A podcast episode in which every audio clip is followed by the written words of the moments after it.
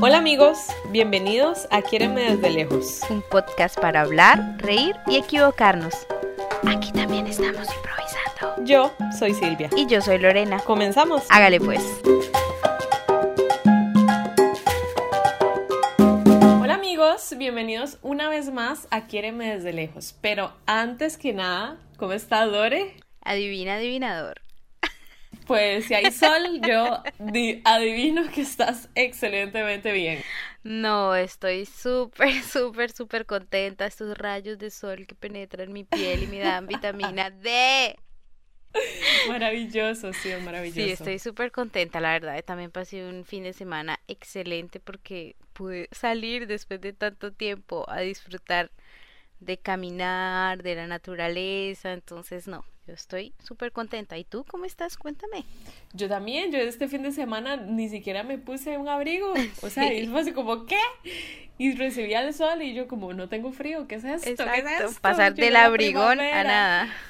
Sí, no, demasiado maravilloso, tanto tiempo esperando estos rayos de sol, entonces sí cambia completamente la actitud de las personas, uno se siente más feliz, es maravilloso, pero bueno, hoy a nuestros amigos que nos escuchan, hoy les traemos un tema muy interesante, como se los anunciamos en, nuestro Instagram, si no nos siguen por allá, por allá les avisamos de qué se trata cada semana, cada episodio. Vamos a estar hablando sobre el confinamiento en Francia. Y bueno, para contextualizar un poco la situación, el primer caso confirmado de este virus, del COVID-19, fue reportado el 24 de enero del 2020, siendo este el primer caso conocido de este virus en toda la Unión Europea. Fue el caso en realidad de un ciudadano francés de 48 años que llegó a Francia desde China y se instaló en eh, Bordeaux, en Bordeaux. Y bueno, dos casos más fueron confirmados al final del día y todos igual habían regresado recientemente de China. Sí, exactamente. Ahí fue donde todo comenzó. Y fue más o menos para el 12 de marzo que el presidente Macron anunció que todas las escuelas y universidades iban a cerrar. Entonces ahí mm. fue el momento de catástrofe para todas nosotras que aún seguíamos como Filloper porque nos ponía en una situación muy difícil. Y bueno, ya después se prohibieron las reuniones de más de 100 personas y después poco a poco se fueron cerrando lugares públicos no esenciales que incluía restaurantes, cafeterías, cines, discotecas que hasta el momento de hoy están cerrados.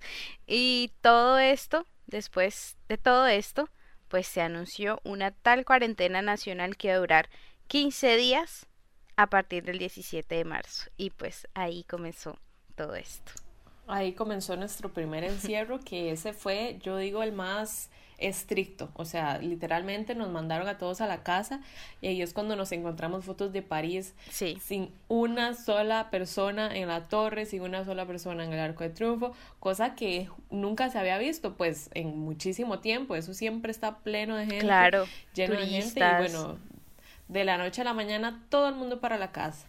Y bueno, ese primer confinamiento que fue el más estricto, nosotras personalmente, como ya lo dijimos, lo dijo Lore, estábamos con nuestra segunda familia, seguíamos siendo au pair, pero ya estábamos en nuestros últimos meses de, visa, o sea, de visa vigente, estábamos en ese proceso de qué es lo que va a pasar, ya se está terminando y se viene ese, este cambio.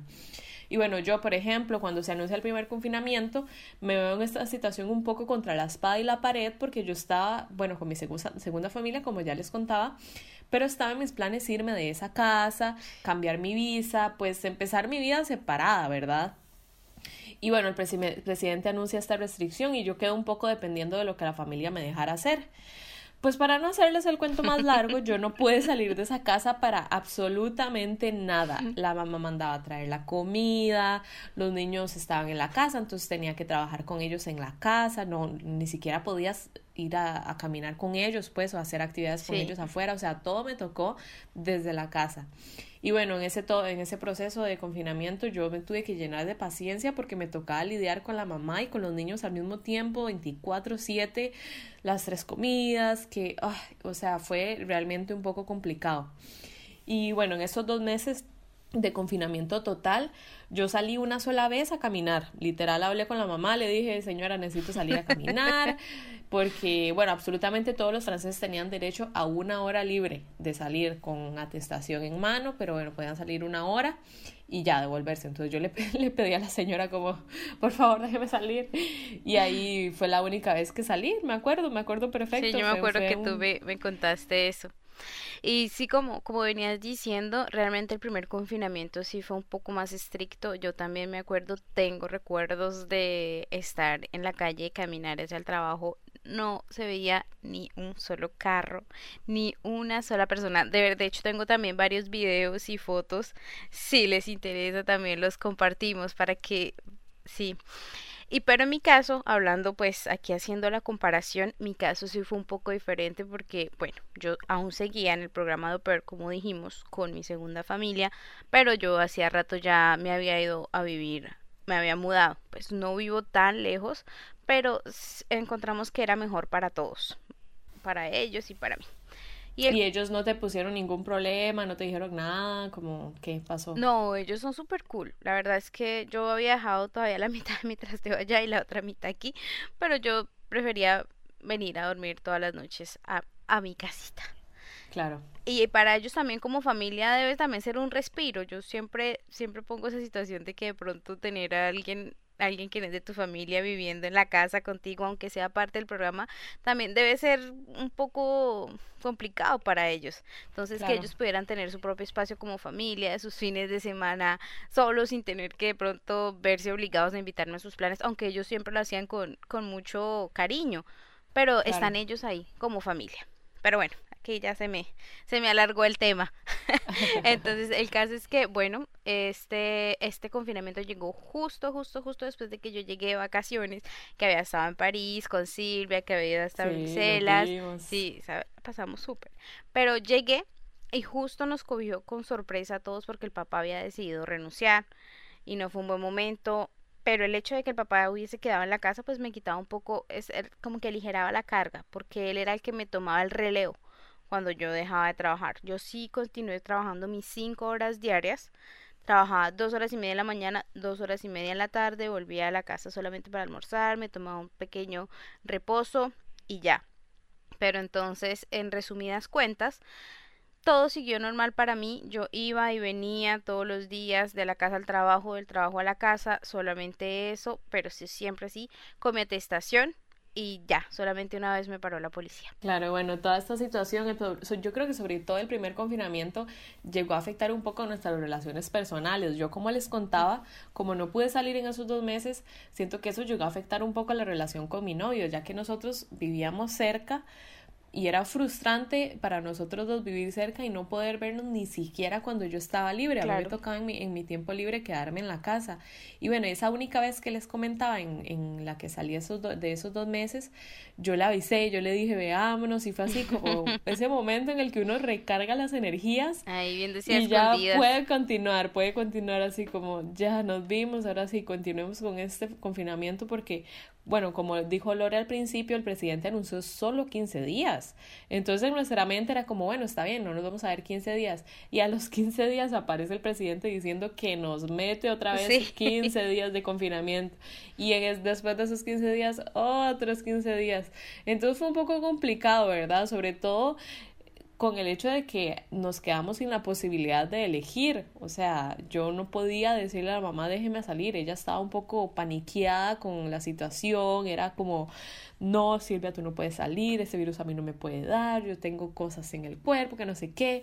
Le daba mucho miedo, le daba mucho miedo. Entonces, literalmente me tocaba obedecer un poco, ¿verdad? Y no, no decir nada, no decir. Claro, y de todas maneras, tú también, ¿cómo juegas con la salud de otra persona que puede ser, sí, que puede ser más vulnerable a ese virus? Yo te entiendo perfectamente. Bueno, para mí también, pues es muy diferente a tu historia porque pues ya como dije mi familia es más relax, sobre todo la mamá tú la conoces.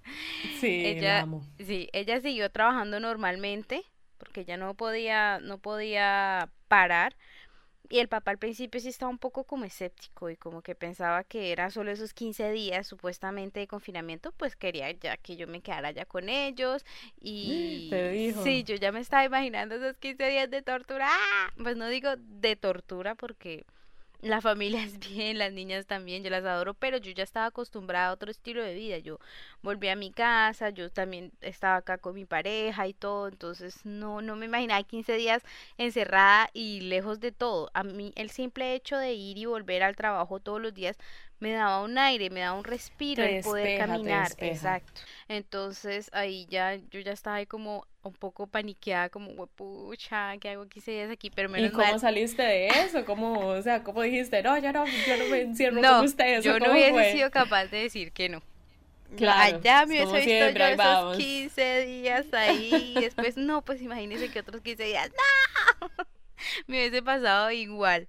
Pero entonces en la noche, menos mal, llegó mi salvadora, que le digo yo que es la mamá, que ella siempre contradice, casi siempre, ¿no? Por si me están escuchando, contradice todo lo que dice el papá. Y dijo como, no, esto, esto no es posible, no, no podemos separar a Lorena de su amor y porque de todas maneras ellos no van a frecuentar a nadie más y eso es, hagamos de cuenta todos que estamos confinados todos nosotros. Si uno se infecta de todas maneras... A, a tu casa. Sí, exacto. Si uno se infecta de todas maneras todos nos vamos a infectar porque Lorena sigue trabajando y yo también sigo trabajando. Y ella seguía saliendo, sí, claro. Entonces ahí ya se desbarató el argumento del papá, entonces por ese lado no tuve ningún problema, entonces eh, continué como les venía diciendo, iba y venía, iba y venía, y eso Claro, continuaste con tu día a día normal. Normal, cinco horas al día de lunes a viernes, fines de semana tranquilos. Bueno, y es que también otra cosa que queremos hablar, este punto muy importante que fueron cómo nuestros planes y proyectos, pues, dónde quedaron, porque como nos vimos un poco atadas de manos, ¿verdad? Como yo ya les estaba contando, yo ya me quería ir de esa casa, ¿verdad? Dentro de mis planes estaban cambiar de estatus, pasar a entrar a la universidad, comenzar a trabajar en otra cosa, yo siempre he querido trabajar en una cafetería en París o en un bar, yo no sé por qué. Y eso estaba en mis planes para el 2020. Y bueno, sin embargo, todo eso se fue literalmente a la borda. Pues se cerraron los bares, se cerraron las cafeterías y el gobierno tomó una decisión con este, esta situación de las visas de extenderlas durante seis meses. Automáticamente todas las visas se extendían seis meses. Como la prefectura estaba cerrada, nadie podía extender las visas, nadie podía hacer papeleo, el gobierno las extendió. Y yo me vi atada de manos por seis meses, literalmente me vi un poco estancada en esa casa por seis meses. Y bueno, por un lado yo me sentía aliviada porque me, me legalizaron automáticamente, o sea, ya podía como dormir tranquila otros sí, no tenías que ir a hacer la fila a la prefectura. Claro, eso, eso para los que nos escuchan es literalmente un estrés, es uno no puede estar tranquilo, uno no puede dormir bien, porque si, o sea, uno está estando ilegal en Francia, uno no simplemente no puede hacer nada, se nos complica la vida. Pero por otro lado estaba de nuevo estancada y sin saber hasta cuándo este confinamiento iba a mantenerme en esta situación. Mm. La verdad es que fueron días un poco estresantes. Claro, entonces como dice Silvia, pues esta situación nos cambió los planes a todos, a mí también se me vencía la visa, también tenía problemas con la visa y justo en el comienzo del primer confinamiento yo ya había hecho mi travesía para sacar una cita con la prefectura, que fue una experiencia que no se la deseo a nadie. O sea, tú ya tenías la cita. Sí, yo ya había hecho esa, esa odisea porque eso es una vaina súper complicada. Bueno, a mí, a mí me tocó súper complicado y la tenía y salió el confinamiento, me la alargaron seis meses y bueno, la cita que yo tenía era para alargar mi visa de Filloper por un año más, cosa de la cual no estaba muy convencida, si me entiendes, yo quería de pronto eh, buscar otro trabajo, cambiar a, a visa estudiante también, porque aunque no me disgusta el trabajo con los niños, me encanta, me siento bien, cómoda, yo quería tener una libertad más financiera, una libertad financiera, si me entiendes, poder de pronto eh, ganar un poco más y hacer algo que me permitiera de pronto hacer algo diferente explicarle a la gente también que queríamos esto a las dos porque la visa de OPER, el estatus, el, el carnetcito que nos da, no nos permite hacer otra cosa. Nosotros nada más tenemos derecho a trabajar con niños y nada más tenemos derecho a estudiar francés. Entonces es una visa muy limitada, por eso después de una experiencia así, después de un año, pues nosotras personalmente, pues habrá gente que se siente muy cómoda haciendo los dos Exacto, hasta más, ¿verdad? Tiempo.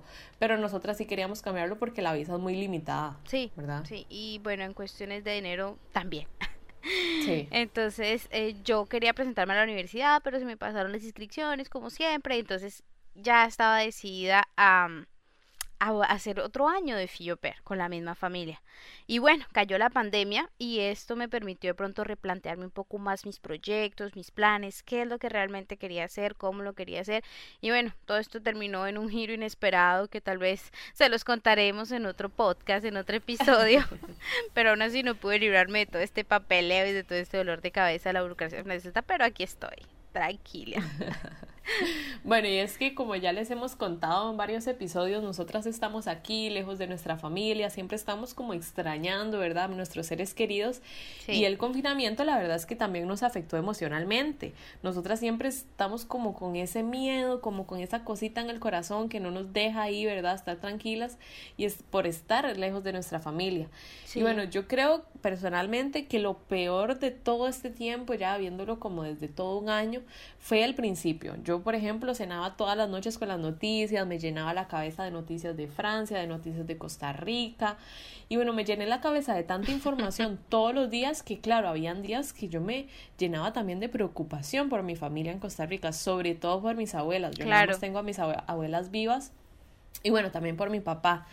Sin embargo, también hablé mucho con mi hermano y le hablaba como para decirle que si estaban cuidando a mi abuela, ¿verdad? Como cómo estaban manejando la situación, pidiéndole que nadie la fuera a visitar, que tuvieran mucho cuidado con ella. Y bueno, hablar con él, hablar con mis hermanas, eso me, me tranquilizaba un poco, ¿verdad? Y es que es, era sobre todo eso, que nos anularan la posibilidad de ir a nuestras casas, que no, que no hubieran vuelos, que ni siquiera hubiéramos, o sea, podíamos comprar un tiquete. Eso, eh, que nos anularan la posibilidad es una angustia, es una angustia. Yo la verdad confieso que fueron días muy, muy duros y bueno, que a pesar de sobrellevarlo lo mejor que pude, en su momento se veían días muy frustrantes porque tras de que yo sentía eso, no lo podía ni siquiera exteriorizar con nadie porque no veía a nadie, ¿verdad? Y yo no, no es como que voy a hablar de eso con la mamá, nada más era como una preocupación ahí que yo me guardaba y fueron como días ahí muy complicados, pero bueno, yo por dicha, yo no sé tú, pero mi familia en Costa Rica por dicha en ese momento, en el momento súper más de crisis, o sea, lo sobrellevaron súper bien, ningún, a ninguno le dio, todos se cuidaron muchísimo y eso también me hizo sentirme mucho más tranquila. Claro, y es que de todas maneras toda esta situación, el estar lejos, el estar fronteras cerradas y todo eso realmente nos dejó aislados, aislados totalmente, porque aunque teníamos las redes y todo eso, no sabíamos que era verdad, si las cifras si eran verdad, si las estaban maquillando, si los hospitales si estaban a tope, si no estaban a tope, si habían respiradores, yo, yo me preocupaba mucho por eso. Y como dices, la verdad también lo más difícil y lo más duro para mí durante todo ese tiempo de, de, la pandemia ha sido el estar lejos de mi familia, sobre todo por el miedo, como dices tú, de que sentía que alguno se contagiara, mis abuelos, mis padres, mis tías, era como esa impotencia de no, de no, de no poderlos proteger, de no poder hacer nada, de no poder estar allá regañándolos, vez las manos, póngase tapabocas, como tenerle el control de la situación, ¿sí me entiendes? Y si a eso le agregamos todas las noticias alarmantes que estaban ahí todo el tiempo con esos titulares amarillistas que mejor dicho ya se murió medio país. Eso, uno es en esta situación, estando lejos, es demasiado angustiante porque, como dices, ya uno estando aquí lejos, uno se angustia en una situación de pandemia eso Mucho no, más. no tiene comparación. Y pero después con el paso de los días, pues me fui calmando al comprender que yo no podía solucionarlo, yo no podía hacer nada y que esto era esto estaba pasando a nivel mundial, que lo único que todos podíamos tratar era tratar de evitarlo lo, max, lo máximo posible, porque al fin y al cabo, pues todos íbamos a terminar atrapándolo. Eso era lo que yo pensaba en ese momento. Y ahora creo que, no sé, lo que realmente me daba miedo lo que yo creo que realmente me, daba esa angustia era de pronto pensar en la ineficiencia del servicio de salud de mi país. Uy, a mí también, total. Total. ¿Sí me entiendes? O sea, mi país es muy lindo, yo lo amo, lo adoro, la gente es maravillosa, pero en cuestiones eh, de salud, política y todo eso es demasiado ineficiente. O sea, se muere uno de un dolor de muelas, nadie responde, no se sabe qué pasó es un caos completo. Entonces, en una situación de pandemia, en una situación de contingencia mundial, pues yo dije, eso se va a venir a pique, se va a desplomar y aquí vamos a quedar todos porque qué más. Total. Y no hablo de pronto de la ineficiencia de los del servicio médico porque ni más faltaba. Ellos está, estaban ahí dando el pecho prácticamente sus vidas porque no tenían elementos ni nada, ni siquiera para protegerse, se cubrían con bolsas. Hago referencias al sistema, el que está podrido, que está corrupto y que pues la salud del país no le interesa. Ya, eso es. Claro, eso aumenta, aumenta más el estrés que, ya, que ya venía. Pero bueno, después de, estos dos meses, después del confinamiento que fue el más estricto de todos, hablemos de cosas chéveres. este intermedio que sí, bueno, fue un respiro para todos aquí en Francia, pudimos aprovechar el verano. Para mí fue un poco gracioso porque al parecer Francia había logrado controlar la sobrepoblación en los hospitales y al parecer todo volvía a estar bajo control. Y bueno, y es que yo no sé hasta qué punto esto nada más fue un cuento chino que nos cuenta el gobierno para demostrar que son ellos los que toman las decisiones y no los franceses arraigados a su verano que definitivamente no iban a soportar que les tocaran, ¿verdad? O sea, aquí, aquí las vacaciones de verano no se pueden tocar. Pero bueno, en cualquiera de los casos fue maravilloso volver a salir, volver a disfrutar del buen clima. Yo personalmente me fui una semana al sur de vacaciones, por allá estuve, fui a la playa y después de esa semana estuve viajando con la familia por eh, el sur de Francia también, conocí varios lugares de Francia. Entonces siento que este periodo, ¿verdad? El periodo del verano ha sido de verdad de lo más positivo que me ha dejado la pandemia. O sea, aquí fue donde sí es cierto que he trabajado mucho porque la familia me dijo, tú te vienes de vacaciones con nosotros, pero trabajas más y bueno, te pagamos más. Y yo dije que sí, pero bueno, había sus cosas, tenía sus cosas positivas porque yo me fui a conocer partes de Francia que jamás podría conocer por mis propios medios, no sé si me explico, porque eran lugares súper fancy, yo conocí Atropeo, en mi vida me imaginé estar por allá ese Atropeo, o sea, eso es como para gente que tiene plata y yo allá en un súper apartamento frente a la playa. Sí, muy bonito, tú me este video. entonces fue positivo. Sí, sí, sí. Yo para allá conocí Biarritz también, que es súper conocido. Yo no sé, yo anduve por todo eso y yo lo disfruté un montón, la verdad. Entonces fue también su, su parte positiva y también que pude ahorrar. O sea, yo no sabía, o sea, sí sabía, pero digamos, para hacer este cambio de estatus de, ópera estudiante, independizarme, buscar otro trabajo, para todo eso uno necesita plata, ¿verdad? Entonces este periodo de, de verano me permitió ahorrar todo eso para eventualmente poder hacer este cambio y estos cambios que yo quería hacer en, en mi vida. Y gracias a esta, a esta situación, a este periodo de descanso, pues lo pude hacer, por dicho. Es súper importante. Yo creo que yo también en pandemia aprendí lo que era ahorrar. Una palabra desconocida para mí, pero al estar todo cerrado, pues uno se ve obligado, ¿sí me entiendes? Porque antes uno salía y como, como contábamos, como ahorita que pensábamos que nos íbamos a dar una vuelta y terminábamos metidas por allá en una tienda comprando cosas que uno no necesita y pues tenaz. Al estar todo cerrado, pues no hay nada que hacer. Y de todas maneras, con respecto al verano, que fue realmente algo esperanzador para todos, como que nos dio un rayo de luz al final del túnel a todos ese verano del 2020. Totalmente. De todas maneras, como tú dices, eso se sabía, los franceses no iban a dejarse quitar su verano, entonces antes de eso, pues el gobierno dio el primer paso y dijo, ay no, ya, están, están, pueden hacer lo que quieran. Bueno, pues no lo que quieran, siempre todo era con restricciones, pero bueno. Y de hecho en ese momento está pasando exactamente lo mismo, porque es que desde el momento en que haya un rayo de sol, pues todo el mundo va para afuera. Imagínate, después de un invierno tan frío, largo, además todos encerrados, todo cerrado, entonces, no, eso en el momento en que abrieron, eso fue una locura. O sea, ni, la gente ni, ni siquiera, ni siquiera era obligatorio portar mascarilla. Bueno, en ese, en ese momento habían algunas, algunos estados que sí, que sí lo Pero no obligatorio. todos, o sea, hubo en, en, las, en los reencuentros y todo, yo me acuerdo que todo el mundo me preguntaba como en el, solamente en el, en el bus, yo me acuerdo que era obligatorio por el, el porte de tapabocas. Y después mis amigos me preguntaban como, oye, el tapabocas no es obligatorio en Francia, no sé qué, ¿qué están haciendo? Y nosotros ahí todos, ¡uh! ¡Viva la vida! Terrible. y es normal porque así como ellos, a diferencia de los franceses, a diferencia de nosotros que tenemos nuestro sol tropical todo el tiempo, si me entiendes, ellos solamente lo tienen en esta temporada del año. Entonces, apenas haya solecito, es sagrado, es sagrado. Apenas ellos quieren viajar, quieren hacer sus planes, quieren vivir sus vacaciones. Pero bueno, a mí me cambió mucho los planes, hablando de planes, porque pues mi idea era ir a Colombia. En el verano tú querías ir a Colombia. A ir, sí, ya un poquitico pasadito el verano, como entre finales de agosto y septiembre.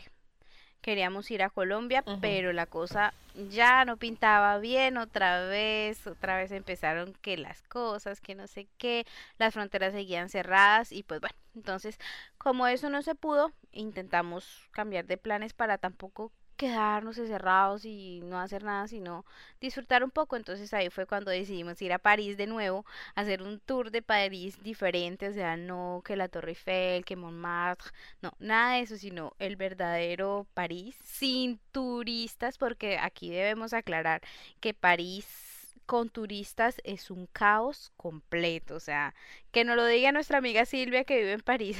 Sí, es que no, no se puede, no se, ah, no se podía ni caminar, o sea, uno iba a la torre y eran fotos por todo lado, personas vendiendo, gritos, un mar de gente, y ahora es irreconocible, o sea, irreconocible, no hay ni un alma, y si uno va es como vacío, uno se puede tomar fotos, uno puede hacer picnic, uno puede, es maravilloso, es maravilloso.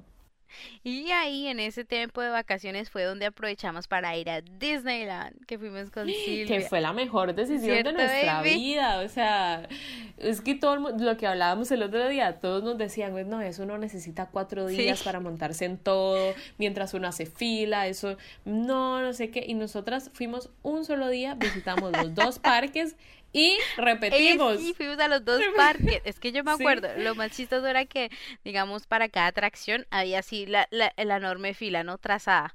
Así, estaba como una, como una serpiente. Y nosotros entrábamos ti, ti, ti, ya de una vez, o sea, súper, súper. Y salíamos y decíamos, ¿qué repetimos? Hágale. Hágale repetimos. Hágale pues. Hágale pues. Sí, fue una muy buena decisión. O sea, lo único, digamos, molesto era como usar la mascarilla, pero, o sea, la verdad es que para lo que nos dio de positivo no fue nada. No, no fue, nada. Y eso la pasamos súper bien. Ay, sí, es que, es que de hecho fue una, una experiencia inolvidable.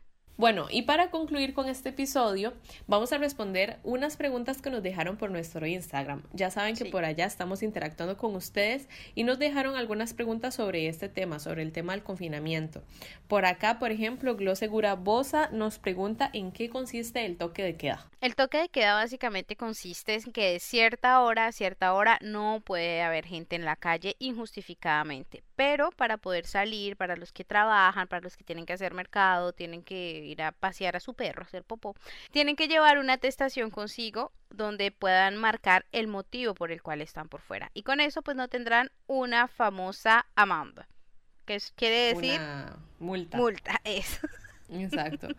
A ver, continuamos con las preguntas porque Anto Gutiérrez 01 nos pregunta cómo está la situación ahora, la situación actual. Bueno, básicamente las restricciones que tenemos es solo en algunas regiones. Bueno, yo creo que el nacional es solo utilizar la mascarilla, pero en algunas regiones que están verdaderamente afectadas por este virus, eh, tenemos algo no sé si llamarlo confinamiento, pero bueno, el primer ministro lo, lo, llamó confinamiento, que es básicamente que para salir hay que llevar una atestación durante el día, después del toque de queda hay que hacer otro tipo de atestación se aumentó obviamente el teletrabajo, este, la mayoría de personas están en teletrabajo, las escuelas siguen funcionando, las universidades también, las universidades todavía siguen virtuales. Yo, por ejemplo, voy a clases virtuales todavía, eso no ha cambiado mucho.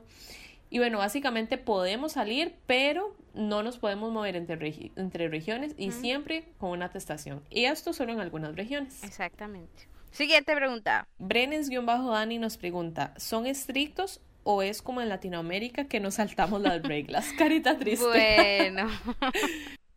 ¿Qué podemos decir? Como dijimos anteriormente, el primer confinamiento tal vez sí fue estricto, sí. pero ahora realmente no es nada respetado. Pues no sé, lo que yo veo aquí es normal, no normalidad, pero la gente sí ya ha bajado muchísimo la guardia. Claro, claro. Yo, por ejemplo, salgo del trabajo todos los días después del toque de queda. A mí me toca hacer atestación y me toca agarrar el metro, me toca pasar por París y bueno, eso es un mar de gente. O sea, yo digo como, o sea, ya estamos en toque de queda y todo el mundo está aquí afuera.